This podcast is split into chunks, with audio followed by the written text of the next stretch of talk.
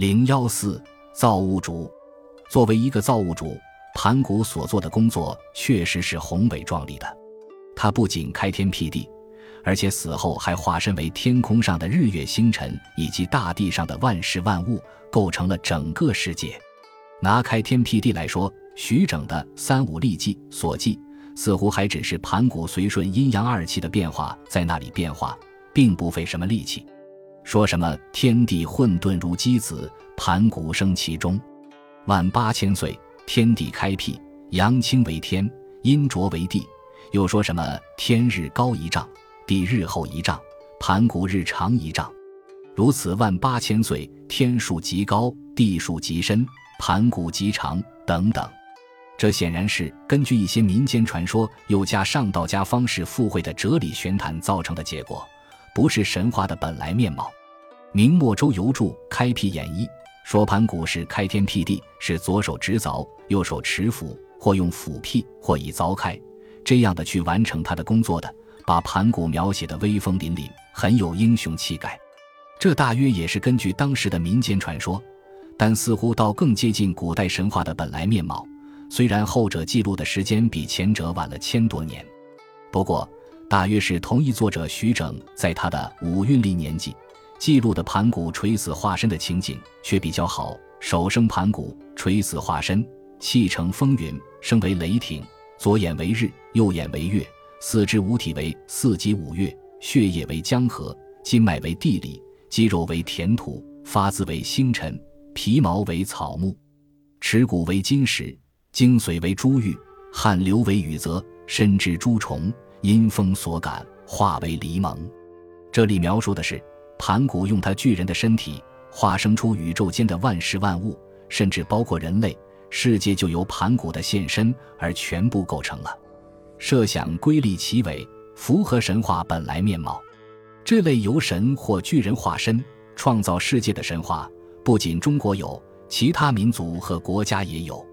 例如印度神话说。自在天以头为天，足为地，目为日月，发为草木，流泪为河，重谷为山，大小便利为海。北欧神话说，奥定杀双巨人一脉，以其肉造成土地，血造成海，骨头造成山，牙齿造成岩石，头发造成树木花草与一切菜蔬，独楼造成天，脑子造成云等等。其设想世界的构成，虽托之于神或巨人的化身，而其中心思想。则无非讴歌人创造世界业绩的伟大，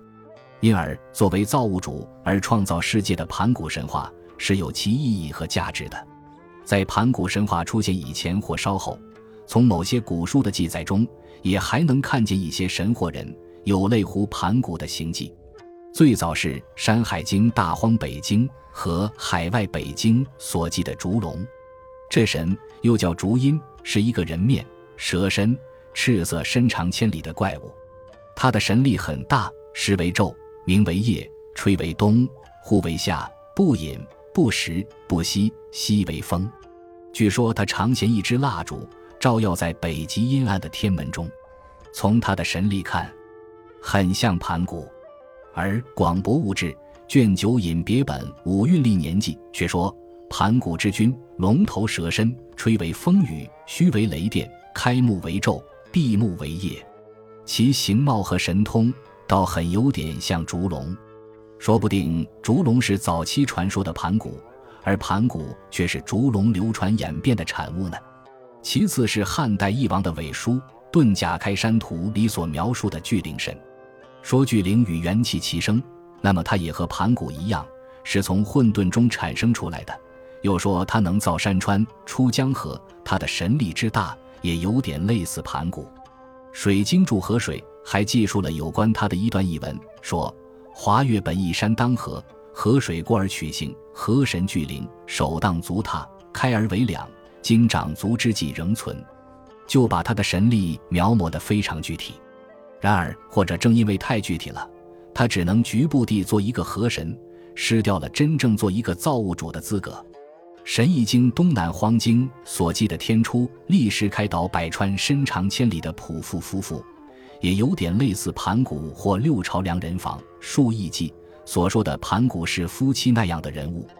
但由于他们治理黄河懒不用意，使河水或深或浅，或溢或塞，天帝罚他们赤精着身子并立东南，男禄其事，女禄其聘，不饮不食，不畏寒暑，唯饮天禄，须黄河清。当复使其夫妇倒湖百川，形象太不美观。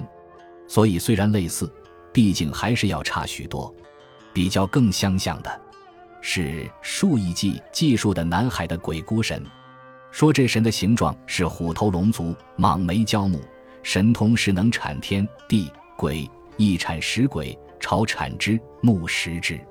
能产天地，神力就超过了开天辟地，是很有做造物主资格的了。可惜产鬼而食鬼，从华夏民族的视角看来，终于不很光彩，因而不得不退居为某个地区的地方神奇，不能和开天辟地、创造万物的盘古竞胜。不过，这里需略微引起我们注意的是，在如今西南某些少数民族原始神话的概念中，神鬼含义无别。《数亿记》所记南海鬼孤神一产十鬼，或许就是一产十神。它和《山海经·大荒西经》所记的女娲之长化为十神神话，可能有某些联系。其联系究竟如何，现在已经不大清楚了。如果鬼孤神能产天地神的说法可以成立。那么，此神作为古代南方少数民族所传的造物主，还是很够格的。本集播放完毕，感谢您的收听，喜欢请订阅加关注，主页有更多精彩内容。